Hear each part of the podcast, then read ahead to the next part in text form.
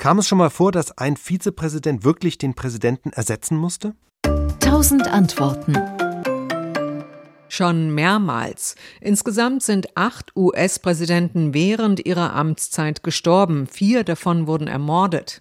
Der letzte Fall war das Attentat auf John F. Kennedy im November 1963 in Dallas. JFK wurde von mehreren Schüssen tödlich getroffen, als er an der Seite seiner Frau Jackie im offenen Wagen durch die Stadt fuhr.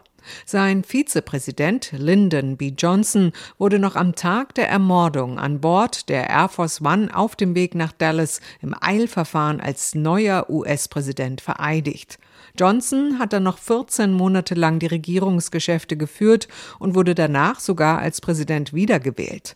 Bis heute ist nicht vollständig geklärt, ob Lee Harvey Oswald, der nur 20 Minuten nach dem Anschlag festgenommen wurde, wirklich der Todesschütze war. Er selbst hat die Tat immer abgestritten. Kurios war der erste Fall, in dem ein Vizepräsident den Präsidenten ersetzen musste. Das war im Jahr 1841.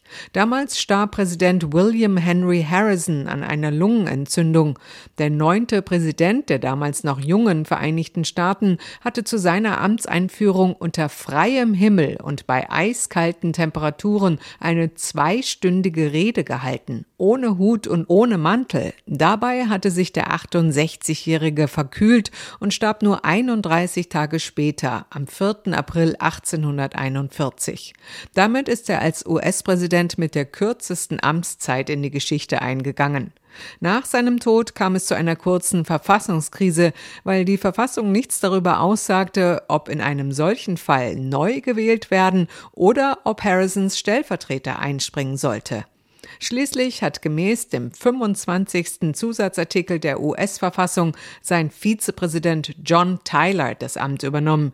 Direkt nach Harrisons Tod wurde er vereidigt und zog auch gleich darauf ins Weiße Haus ein. John Tyler war damit der erste Präsident, der nicht vom amerikanischen Volk gewählt worden war. SWR Wissen. Tausend Antworten.